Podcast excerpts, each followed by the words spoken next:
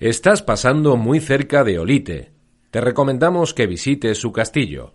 En este podcast te ofrecemos más información sobre lo que podrás encontrar durante la visita.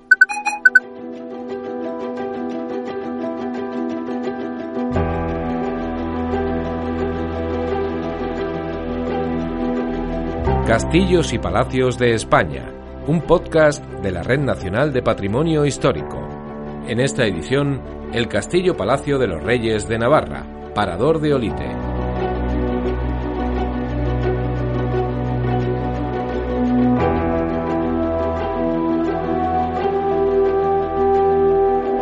La ciudad de Olite, en la comarca de Tafalla y con unos 3.000 habitantes, se caracteriza por una riqueza patrimonial digna de las urbes más populosas de Europa.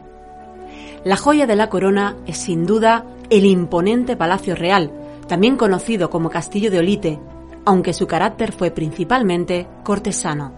Fue erigido sobre restos romanos entre los siglos XIII y XIV, pero su exuberante fisonomía responde al sueño de Carlos III el Noble, rey de Navarra, quien llegó a establecer aquí una sede permanente de su reinado en el siglo XV. En su afán de construir un palacio excepcional, ordenó a los artesanos contratados para este fin recorrer Francia y Castilla para su diseño. Caminando por dicho reino, llegué a una buena ciudad llamada Olite, en, en la cual estaba el príncipe, que por entonces era el rey de Navarra. El heraldo me hizo ver el palacio y estoy seguro de que no hay rey que tenga palacio ni castillo más hermoso de tantas habitaciones doradas. Vido entonces bien no se podría decir ni aún se podría siquiera imaginar cuán magnífico y suntuoso es dicho palacio.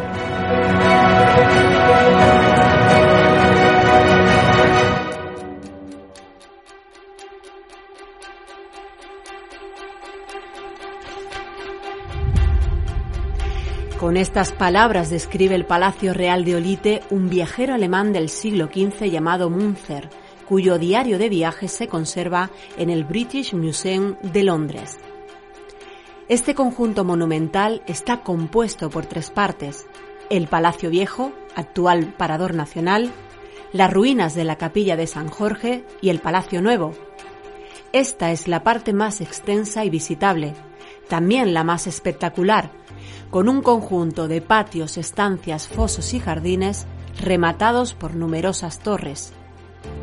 Los testimonios de la época, como el del viajero Munzer, lo describen como uno de los más lujosos de Europa en aquel momento, con jardines colgantes, lujosa decoración, agua corriente e incluso animales exóticos como leones o camellos.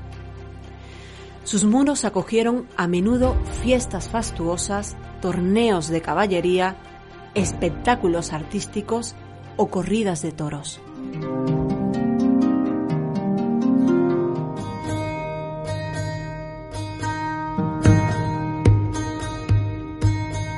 El castillo es realmente extenso, pero para cualquier viajero se hace imprescindible al menos pasear por las cámaras reales, admirar los jardines y el patio del Naranjo, ubicado en la primera planta por capricho de la reina doña Leonor de Trastámara, y por supuesto recorrer las torres. Entre ellas destacan la del homenaje, la más alta y espectacular, la de las tres coronas de formas caprichosas, y la de los cuatro vientos, desde la que en su momento se asistía a los torneos y ahora se puede disfrutar de unas vistas extraordinarias del casco urbano de Olite y de los viñedos que lo rodean.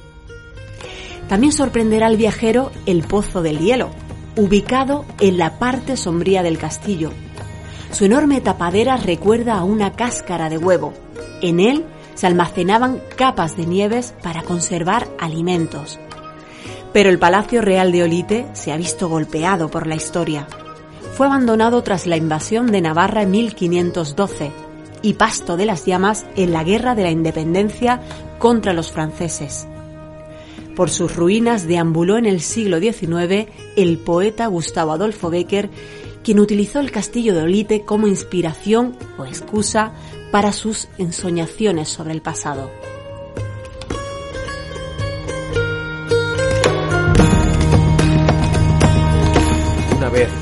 Fantasía templada a esta altura, fácilmente se reconstruyen los derruidos torreones. Se levantan como por encanto los muros, cruje el puente levadizo bajo el errado casco de los corceles de la regia cabalgata. Las almenas se coronan de ballesteros.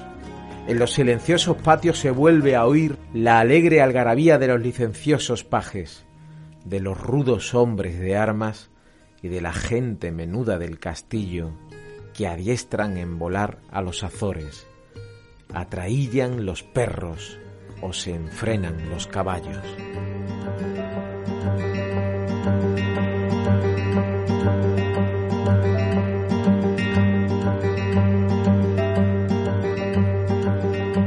El siglo XX supuso un punto de inflexión para uno de los monumentos medievales más importantes del país. En 1925 se convirtió en Patrimonio de la Humanidad y en la década de los 30 se inició la restauración integral que le ha dado el aspecto actual. El Palacio Real de Olite es monumento nacional junto a la iglesia de Santa María y en uno de sus patios se erige una morera blanca centenaria reconocida como monumento natural. Puedes obtener más información en la web castillosypalacios.es. Te invitamos a conocer la historia de España a través de sus recintos amurallados. Puedes suscribirte a este canal de audio en radioviajera.com y en las principales plataformas de podcast como iVoox, Google Podcast, Apple Podcast y Spotify.